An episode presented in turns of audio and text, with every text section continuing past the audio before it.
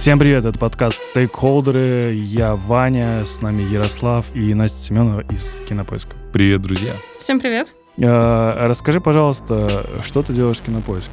На самом деле в Кинопоиске я делаю очень много всего, потому что я работаю в контентном маркетинге.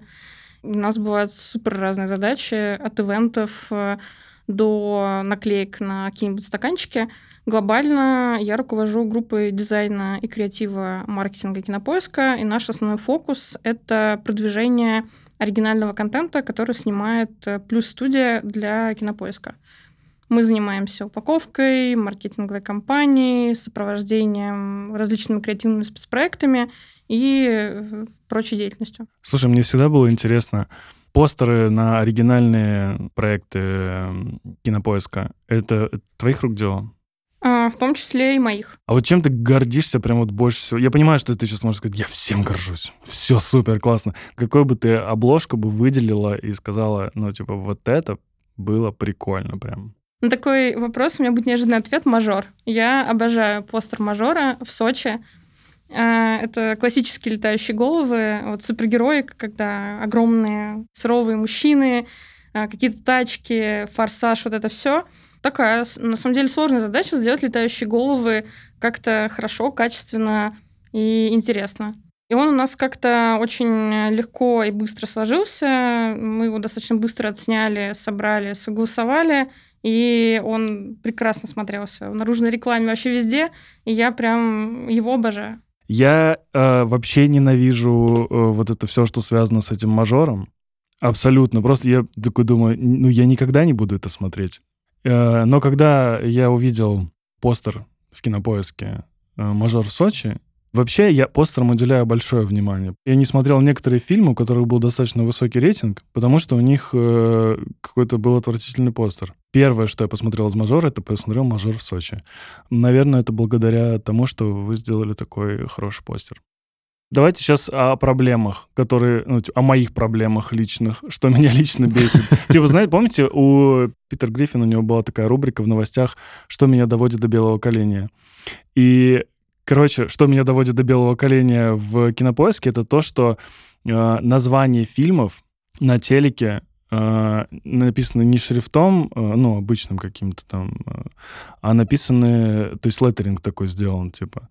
То есть э, с обложки там условно взяли леттеринг, влепили его туда. И я пытался разгадать, короче, название одного фильма. Я так и не понял, потому что там были такие... Это типа, знаете, как э, прочитать слово шиншила. Вот, как, э. Какие-нибудь милые обманщицы. У вот. них э, такой логотип, как ты описываешь. Вот, и я такой, пожалуйста, что это? Можно я где-то прочитать? Нет, ты нигде не прочитаешь это, чувак. Нигде не прочитаешь. Вот. Не, на самом деле это бывает редко. Это, это редко бывает, и мне это особо не мешает. Но это ладно, это мои боли. По поводу постера. Э, вернемся. А мне супер запомнился постер «Король и Шут». Да, крутой. И мне нравятся еще вот эти штуки. Я не знаю, э, там, кто это делает, но знаешь, когда ты на телеке э, пролистываешь Originals, там какой-то дополнительный вау-эффект такой происходит. Да, это полка снята специально для кинопоиска, анимированная. Мы ее делаем совместе, вместе с ребятами из продукта. Вот, это прям вообще кайф. Ну, «Король и Шут» в целом наш очень э, огромный, очень любимый проект. И, наверное, одни из самых э, больших, которые сейчас есть у Плюс Студии. А Луна Парк и Плюс Студия как-то связаны? Или это разные? Это продакшены, продюсерские центры. Угу. Есть там продюсерский центр «Среда», есть продюсерский угу. центр «Плюс студия», есть «Лунопарк». И что-то снимается целиком в студии, что-то снимается в коллаборации.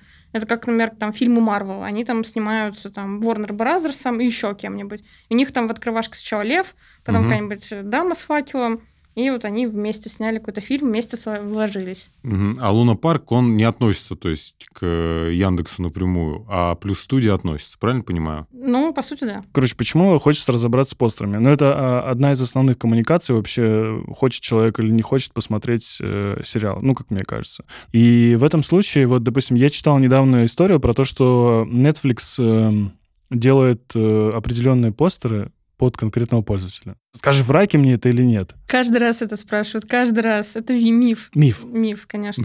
Я то, что думаю, представь себе, сколько нужно постеров. То есть, ну ладно, пул какой-то еще Не, ну набрать. э, есть ротация. У них, насколько мне известно, автоматизированный кабинет. То есть они просто заливают там какое-то количество постеров, и они там крутятся. А, Но нет такого, что под тебя что-то там специально подбирают. Но они точно следят за тем, что происходит на рынке. И, например, э, ну, когда был у нас сейчас зимой очень популярен Педро Паскаль из сериала The Last of Us, проекты, в которых он снимался там у Netflix, он появился на обложках. Ну, то есть его подсветили, высветили. Но это можно делать вручную, ты там понимаешь, что, не знаю, сейчас период Леонардо Ди Каприо, ты везде вытаскиваешь Ди Каприо на обложку. Даже там, где его нет. Не настолько. Из э, еще того, что мне запомнилось э, в кинопоиске, это была история с постером э, «Майор Гром. Детство». Трудное детство. Трудное детство. Мне кажется, что вот прям там был классный и, и постер классный, и оформление классное. Но мне еще почему-то кажется, что вообще интересно работать с такими проектами, как вот типа комиксы. Это что-то необычное такое. Ну, представляете, да, вот вы делаете постеры, там, условно, какие-то драмы постоянно, там еще что-то, и тут приходят комиксы, и приходят, ну, то есть уже есть какая-то какая-то идентика нарисованная уже есть, уже есть какие-то стили этого всего, и это все нужно классно еще обыграть, преподать. Это преподнести. учитывалось? Или это все рисовалось из современного предпочтения, так скажем? Идентику разрабатывали э, сами шоураннеры Грома, ну, то есть у них было определенное видение, был какой-то поиск, э, они предлагали там какие-то варианты, то есть бывает по-разному. Иногда мы внутри делаем какую-то идентику и предлагаем ее, иногда, когда у шоураннера есть свое видение, они делают внутри и передают нам уже готовые гайдбуки. И там, поскольку все очень э, заинтересованы, Артем Габрилянов, Миша Китаев, Трофим, они как бы очень много сил вкладывают в эти проекты, чтобы они были такие интересные, целостные, и они э, подходят сверху донизу. Все должно быть идеально. Титры, логотипы, шрифты, тона. Это супер высокая планка, которую надо поддерживать. То есть они все время задают, задирают э, очень большую планку качества на уровне каких-то европейских, американских проектов. Да, и по поводу все-таки, если говорить по поводу обложек, сейчас тяжело вспомнить, как назывался этот фильм, то ли «Сердце льва», то ли... С Мел Гибсоном? Не-не-не, что-то связанное со львом, но там была отвратительная обложка вообще. И фильм такой был, по-моему, рейтинг 8 с чем-то был там. И абсолютно отвратительная обложка. Я такой, да нет, я не буду точно смотреть это. И что-то я сидел, и была такая подборка, ну, фильмы для вас. И я такой, для меня? Они такие, для вас. И я такой думаю, ну ладно, посмотрю. И это был просто потрясающий фильм. Просто потрясающий. Я по той же причине не смотрел «Артиста». 10 лет не смотрел его. Мне не нравилась обложка просто. Я не мог посмотреть артиста, что... Судишь книгу по обложке. Ну да, это так. Это как, знаешь, как купить конфету, которая... Вот ты смотришь на обертку, а тебе не нравится эта обертка. Вань, у тебя профдеформация, как у дизайнера просто. А На самом деле это супер правильная мысль про обертки. У меня есть просто лекция про контентный art direction. И я там тоже, на самом деле, делаю сравнение с молоком. Ну, то есть э, вы, когда заходите в магазин, вы- у вас есть разное молоко. Есть красивое, есть некрасивое. И если вы там какой-то эстет, вы там покупаете каких-нибудь братьев Чебурашкиных за 200 рублей. А если как-то вам все равно какое, вы там покупаете, не знаю, простоквашино. И а молоко одно и то же, разная упаковка. И как бы разная целевая аудитория у этого молока. И на самом деле то, с чем сталкиваются стриминги, это то, что человек точно так же открывает витрину онлайн-кинотеатра, и на него смотрит очень много обложек. И ему надо по обложке понять, что это за жанр, что это за title, хочет ли он его посмотреть, подходит ему или нет. И поэтому есть вот эта самая популярная шутка, что все постеры э, фильмов, э, сериалов похожи. Да, они похожи, потому что если у тебя космоопера, то, естественно, ты поставишь на постер человека в скафандре. Ты не будешь э, изображать там какую-то романтическую драму. Человек должен открыть и понять, это космоопера, я ее смотрю. Ну, а светлячки, они без скафандров. Светлячок — это самый популярный э, сериал про космос. Ну, это... Ну все, я просто пошутил. В те, в те времена не было стримингов, это во-первых. Во-вторых, э, э, очень многие сериалы, если обратить внимание, которые были на телевизоре, их переупаковывают. Я, например, вот смотрела постеры для сериала «Части тела», от Райана Мерфи. Райан Мерфи снял недавнего Дамера и так далее. Американская история ужасов. Мгм. А, но у нас части тела не очень популярен, и я просто ради интереса посмотрела, что вот канал FX, на котором он выходит, это американский кабельный канал, они в какой-то момент нарезали ему еще куча а, постеров именно для стримингов, потому что FX начал продавать сериалы на стриминге, понадобились новые постеры.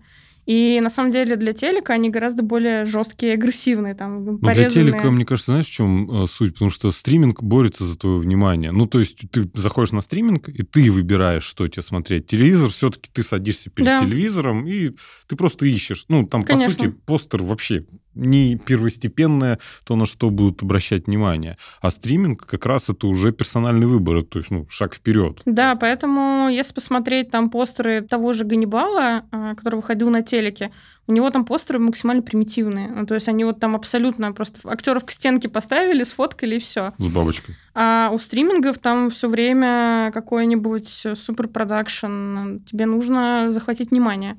И если рассматривать там жанр, например, там все слэшеры, они все серые, потрепанные. А, Космоопера, все в скафандрах. А если это какая-то драма с детективами, они все с фонариками, с ровыми лицами и смотрят на тебя как-то грустно. То есть я, на самом деле, когда приходила в индустрию, я просто вообще изначально графический дизайнер, и я когда начинала, я вам сейчас такой дизайн сделаю, просто, просто, про. А сейчас ты такой, не нужен супер дизайн, если он будет сбивать людей. Тебе нужно, так же, как на полке с молоком, объяснить, что это за жанр, что это за title, зачем его надо смотреть.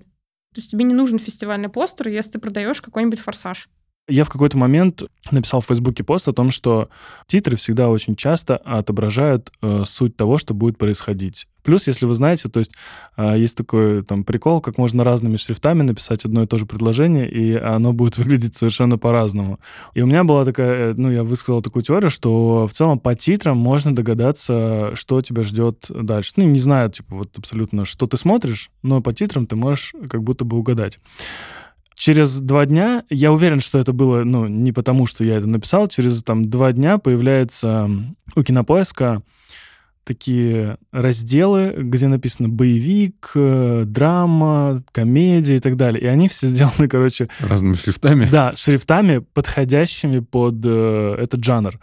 И я такой выкладываю, вау, типа, что это такое? Ну, типа, это вот прям вот представляешь, как вот у нас все смечилось. Это вы делали? Нет, это делали арт-директора продукта. Очень красивая полка, прям потрясающая работа. С отличными отсылками еще на фильмы и сериалы. Это прям, прям да, топово. там Гарри Поттер очень здорово узнается. У нас э, есть арт-директора, которые очень здорово работают с шрифтами, прям заморачиваются, и вот они делали красоту. Как вы в команде решаете, как вы будете коммуницировать с э, пользователями? К вам приходит какой-то очередной проект и говорят, вот у нас это выходит, вот тогда-то, тогда-то. Как вы решаете, как э, коммуницировать с пользователем так, чтобы ему, ну, во-первых, задачи какие это, чтобы ему хотелось посмотреть это, чтобы это было красиво, чтобы это было как-то очень оригинально, и какие еще есть задачи? Новые подписчики, что пришли. Подписчики плюса, они, скажем так, в том числе вкладывают свои деньги в, в контент плюс студии. Но вообще это работа огромного количества людей. Есть э, какие-то важные поинты от плюс студии. э, Конечно же, фокус группы, работа стратега, э, которая как бы выделяет, э, куда движется наш поезд и так далее. И это огромный, огромный механизм. Кто решает в итоге, э, что идет в работу? Это обычно происходит с вашей стороны или со стороны заказчика? Ну, смотрите, это такой очень комплексный вопрос, потому что в целом э, есть продукт, есть сериал. У него есть создатели, шоураннеры, э, есть э, плюс студия, которые заказчики, есть маркетинг. И как бы есть, скажем так, э, очень много людей, чье мнение надо э, учесть. И, конечно же, в идеальном мире получается та упаковка, которая устраивает всех. И шоураннера, и плюс студию, и маркетинг, и как бы все случается и запускается. То есть как бы нету такого, что, я не знаю, там приходит кто-то и говорит, будет вот, вот так и никак иначе. Это долгий компромиссный диалог, в ходе которого все приходят к какому-то консенсусу. Твоя работа арт-директора заключается в чем? выслушать всех, понять ожидания, мысли и так далее, и предложить тот результат, который понравится создателям, потому что, конечно же, скажем так, я свою работу формулирую, что у меня есть скиллы, которые я хочу применить для того, чтобы э, продукт потрясающий сериала, который у нас есть, они были так круто упакованы, чтобы было прям не хуже, чем на американском рынке. И я точно так же просто выслушиваю там мнение шураннера на питчинге, э, мнение всех заинтересованных. Есть какие-то вещи, которые важны там плюс студии, которые сразу озвучиваются на берегу, что вот мы считаем, что важно вот это учесть. И уже после этого мы разрабатываем какую-то идентику, разрабатываем э, какие-то визуалы, и как бы в процессе ты точно так же пропускаешь через себя, понимаешь, что хотят увидеть, и приносишь этот результат. А чтобы сделать э, классный постер, нужно посмотреть э, произведение? Конечно, нужно и прочитать произведение, и посмотреть произведение, и посмотреть его неоднократно, потому в что... В каком-то закрытом варианте вы все-таки смотрите это мы, мы, естественно, все смотрим. Ну, то есть э, проекты, над которыми мы работаем, нам практически сразу с ЧОП подает сценарий, то есть я читаю сценарий весь и делаю там какие-то заметки по ходу, а потом смотрю готовый сериал, потому что поскольку это творческая задумка, режиссерская, сценарская и так далее, в процессе она может еще измениться. И надо понять, изменилось ли что-то или нет, посмотреть сериал и, соответственно, уже продолжать с ним работать. Плюс, опять-таки, мы смотрим сериал, потому что у нас, например, не очень развита тема с какими-то гайдбуками, например, во что одеты актеры. И ты сидишь, все это скриншотишь, э, какая одежда, какая стилистика, какие-то сцены, какие-то ракурсы, какие-то... Вот, например, там в пищеблоке во втором сезоне есть такая буханка.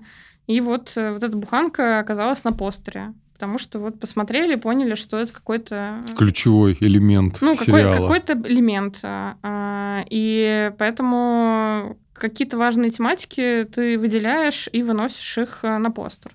Есть ли какие-нибудь э, пасхалочки, которые вы закладываете, и о которых, может быть, где-то может догадаться пользователь?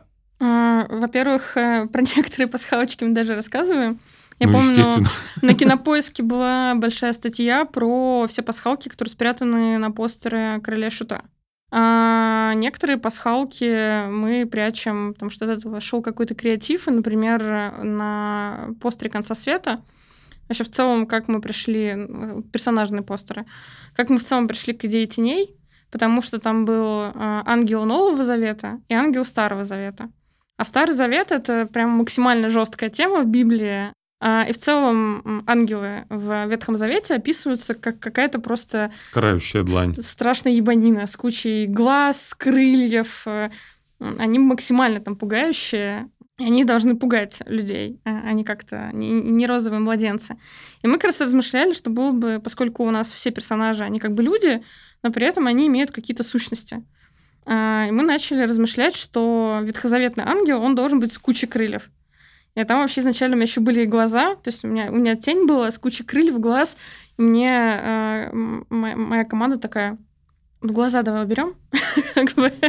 Ты создала демона. Вот. И в итоге от этого и пошло, что мы поняли, что мы хотим через тени показывать, кто у нас кто есть. И в итоге у ветхозаветного ангела куча крыльев, у ангела Нового Завета у него два крыла, и дальше от этого все пошло. А, с троном, например, на котором сидят, вообще изначально была мысль, что поскольку у тайтла немножко такой комедийный жанр, а в комедии нормально делать, например, какие-то отсылки.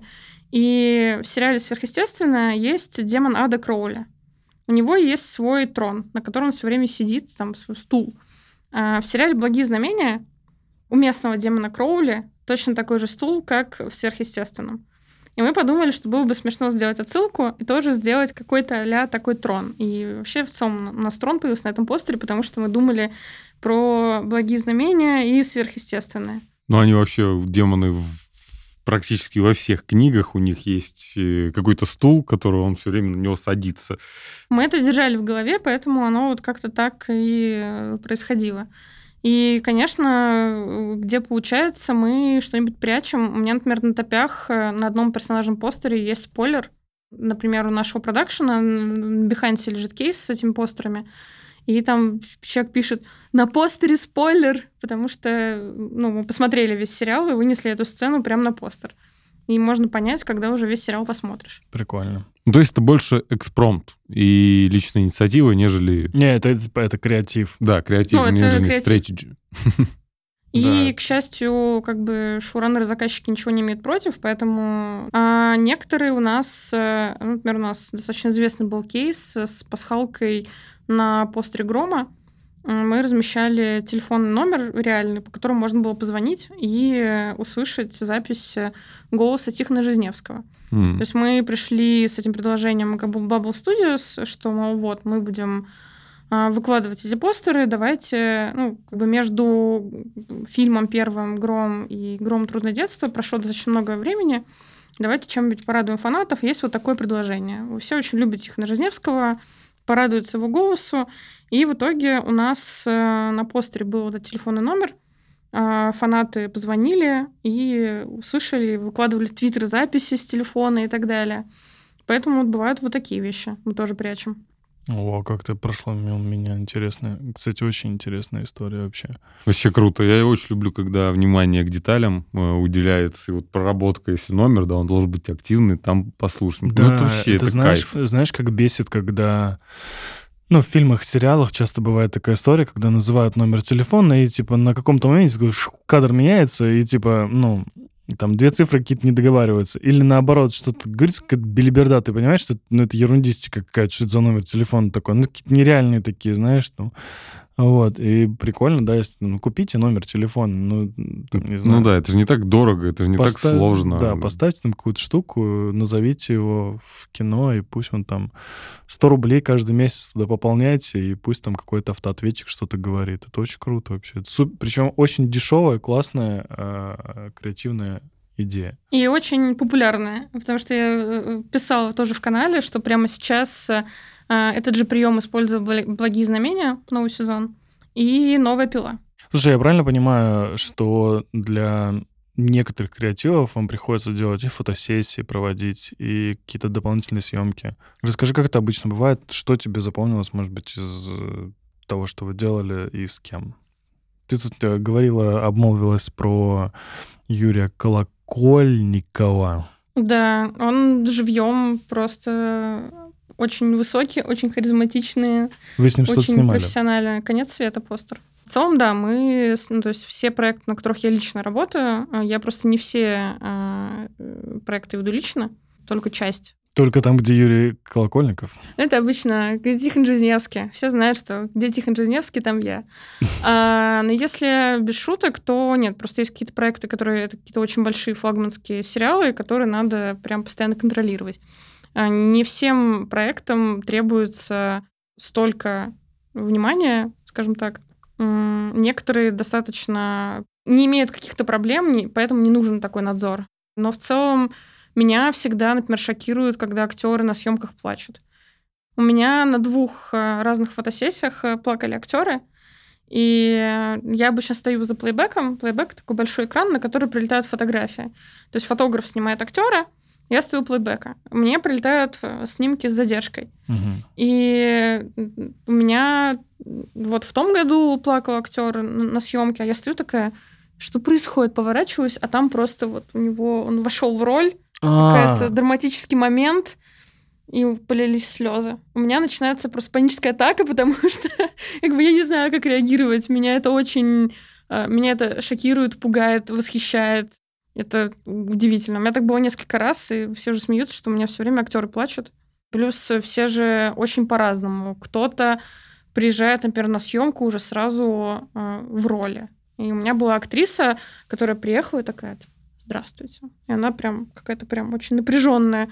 Я говорю продюсеру своему, все в порядке, мы как-то, мы как-то, не знаю, может, что-то случилось, или мы как-то, сказали, типа, ее агент говорит, что это она просто в роли приехала, чтобы вот в роли отсняться.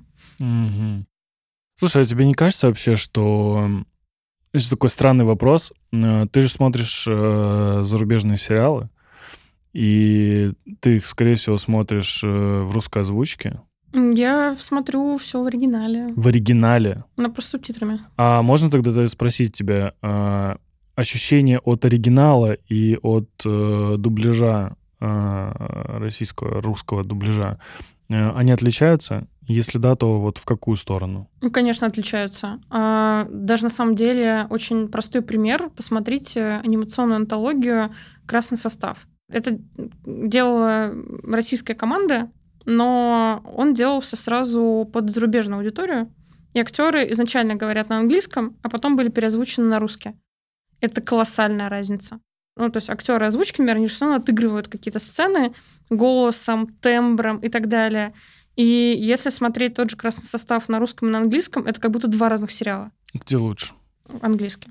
Честно, я в итоге смотрела э, вот российский сериал «Красный состав» на английском, потому что он был на английском лучше. Был такой прикол, когда э, Максим Галкин э, говорит, что я посмотрел фильмы в, в оригинале с э, Ди Каприо и понял, что, э, ну, типа, Бурунов э, на самом деле играет супер важную роль в ну, в фильмах с Ди Каприо, потому что он, ну, типа, так отыгрывает это, что, ну, типа, так Ди Каприо не отыгрывает, как Бурунов отыгрывает э, Ди Каприо. У меня есть э, любимый фильм «Однажды в Голливуде» с Ди Каприо, mm-hmm. на который я ходила, мне кажется, раз пять. И я его смотрела, естественно, в оригинале. Не знаю, Ди Каприо прекрасно справляется своим голосом. Все у него хорошо. Прикольно, хорошо. Ну, зачтено. Ты упоминала, что ты стремишься, и ваша команда стремится к тому, чтобы наши обложки были не хуже, чем, на, ну, там, не знаю, которые делают в Америке, да? Там. Уничижительно звучит, наши обложки не хуже, чем делают в Америке. Хорошо, лучше. И очень многих, на самом деле, на рынке очень высокое качество а, постеров. Мне, например, до сих пор ужасно нравится постер последнего сезона «Патриота» у ТНТ. Я, честно говорю, я такой придумать не смогу. Почему? Э, комедия — это самый сложный жанр.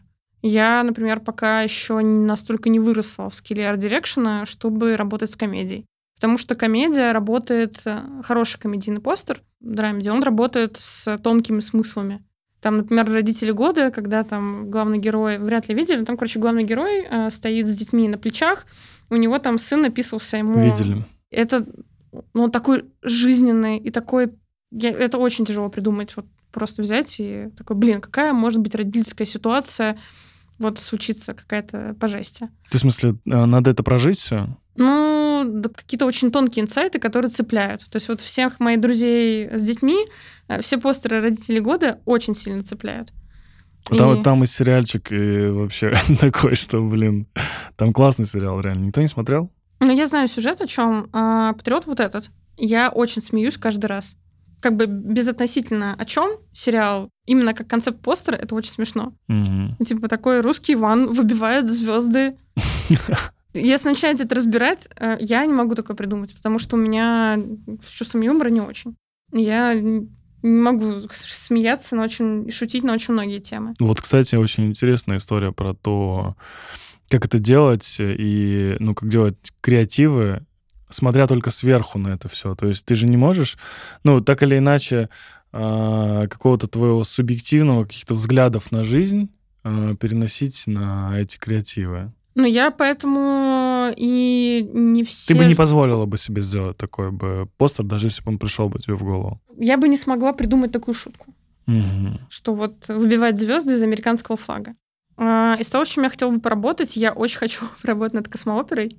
Но я думаю, это нереально пока что в какой-то перспективе, но я бы очень хотела. А у вас этот не выходит Мандалорец, да? К сожалению, нет. Как только Кинопоиск купит Дисней, я наверняка поработаю над Мандалорцем. Не-не, понятно, понятно. Я имею в виду, там есть правообладание, и они же вам их дают. Ну, это безотносительно, просто обычно передаются уже готовые постеры, и ты... А, вы их уже тогда не переделываете, Конечно да? же нет. А нельзя? Нельзя. Ну. Если у тебя какие-то там изменения, ты все согласовываешь угу. с главным офисом зарубежным. О, ну это очень. Мы, например, тяжко. когда промили Лигу справедливости, а, абсолютно все локализации, ну, то есть я лично рисовала логотип Лиги справедливости российской, и все отправлялось в главный офис, все проверялось. Ну, значит, все-таки есть шанс на какую-то космооперу в будущем. Ну, хочется самой отснять, а не поработать над чужим. Ну, подожди, Поэтому... а какое ты участие принимаешь в съемках? Как арт-директор на съемочной площадке. А что делаешь? Э, стою, чтобы постер, который я придумала, отсняли так, как он придуман. Угу. Ну, то есть, например, если посмотреть на постер нулевого пациента в эскизе и в финале, он выглядит вот точно так же, как он придуман. Все Мгм. стоят вот где надо, в тех же позах, с теми же выражениями лиц. Или, например, Это графика сзади или это реальная мозаика? Она есть реальная в сериале. Мгм. Ее реально собрали. Мозаика существует, но для постера, естественно, рисовали. Потому что у нас есть ресайзы, у нас есть разные... Там М. есть наружка, есть какие-то маленькие форматы. И, конечно, нам было проще ее нарисовать в 3D, чтобы уже можно было с ней работать. Там шоураннер э, Александра Ремезова, у нее тоже очень высокая планка, и поэтому надо очень много работать, чтобы ей соответствовать. И на нулевом пациенте мы очень старались, чтобы все были довольны, и чтобы Key передавал то, что нужно. Поэтому тоже такой очень резко вырастаешь на таких проектах. И очень, конечно, здорово, что удается над такими проектами соприкоснуться и как-то помочь им. И, наверное, у меня финальный вопрос. Это чувствуешь ли ты какую-то отдачу от э, людей э, на свою работу? Да, я очень люблю наблюдать за тем, как фандомы реагируют на наши креативы. То есть это и постеры, это и креативное сопровождение. И это прям одна из моих любимых частей работы. Тот же «Конец света», его очень много обсуждали в социальных сетях. Что обсуждали, а почему там такие тени, а вот э, почему так или иначе, а какие-то придумки и так далее. И, конечно же, наша работа, она там гораздо меньше, например, чем там работа художника по костюму или сценариста. То есть мы так, мы стоим, нам дается постоять на кромке э, великих проектов. Но мы как бы тоже вовлекаемся, мы стараемся привлечь людей, чтобы они это обсуждали. И, например, тот же э, у нас по Грому была, например, партизанская раздача постеров еще. То есть мы в какой-то момент э, развесили постеры в секретных местах, поделились координатами, заменили автоответчик, и у нас фанаты могли забрать себе бесплатно постер. И вот мы на одной из точек сидели весь день и наблюдали, как люди взаимодействуют, э, э, как снимают, что постят в Твиттере, какие-то обсуждения в сообществах. Это заряжает, и, конечно же, это самый любимый период, когда сериал вышел, поехал, его начинает обсуждать фандом. Такое наркотическое. Очень многие, э, на самом деле, шоураннеры сидят тоже там в Твиттере с каких-нибудь ноготочков Владивостока и читают, э, что обсуждают фанаты. То есть, если бы вы были магазином, вы бы были... э, Твой отдел бы был входной группой. Иван, Иван, ты с просони лучше не надо метафор. Ну, короче, ну, короче. Да, нет, ну, смотрите, есть... Да мы поняли. Да, есть входная группа в магазин, и туда либо хочется зайти, либо нет. Скажем так, я не переоцениваю важность постера для промо-сериала, потому что если сериал хороший, и, не знаю, что-то случилось, у него кошмарный постер, его все равно посмотрят, потому что, скажем так, сарафан разнесет. Поэтому, знаешь, я тоже не накладываю, что мы делаем такие великие постеры, что благодаря этому... Нет, мы как бы просто... Мы вишенки на тортике В продукте все важно. все украшаем. Но какие-то очень большие известные проекты, у них бывают какие-то очень простые постеры, где там просто, блин, вспомните настоящего детектива. Там просто актер и все, чуть ли не на белой стенке стоит. Ну, извини, а МакКонахи может стоять вообще просто... Короче, очень многие постеры очень примитивные, где просто лицо, например, актера. Поэтому постер это украшение. Скажем так, я не говорю, что мы это делаем. Жизни людей меняем, конечно же, нет. Но это скорее про то, что я, например, всегда переживаю, когда я вижу какой-то там кривой дизайн, э, какую-то некрасивую типографику. Я думаю, блин. Но есть какие-то мелочи, в которых ты вот можешь сделать чуть лучше, но сериал это или фильм это такой гигантский организм, там такое огромное количество людей, поэтому мы свою помощь, знаешь, не переоцениваем. Ну, так или иначе, нельзя без э, визуала нормально не промотировать, э, не рекламировать. Да можно, можно. Ну, типа Озарк, он э, вообще у него все постеры это стилшоты. Ну, то есть стилшот это, не знаю, там сидел, не знаю, какой-нибудь арт-директор, поставил на паузу сериал, сделал скриншот, поставил на постер. Если ты зальешь весь Манхэттен а, наружкой Озарка, даже со стилшотами, его все равно посмотрят. Как бы это вопрос объема э, маркетинга, наружки и так далее, а не то, что там постер хороший или нет.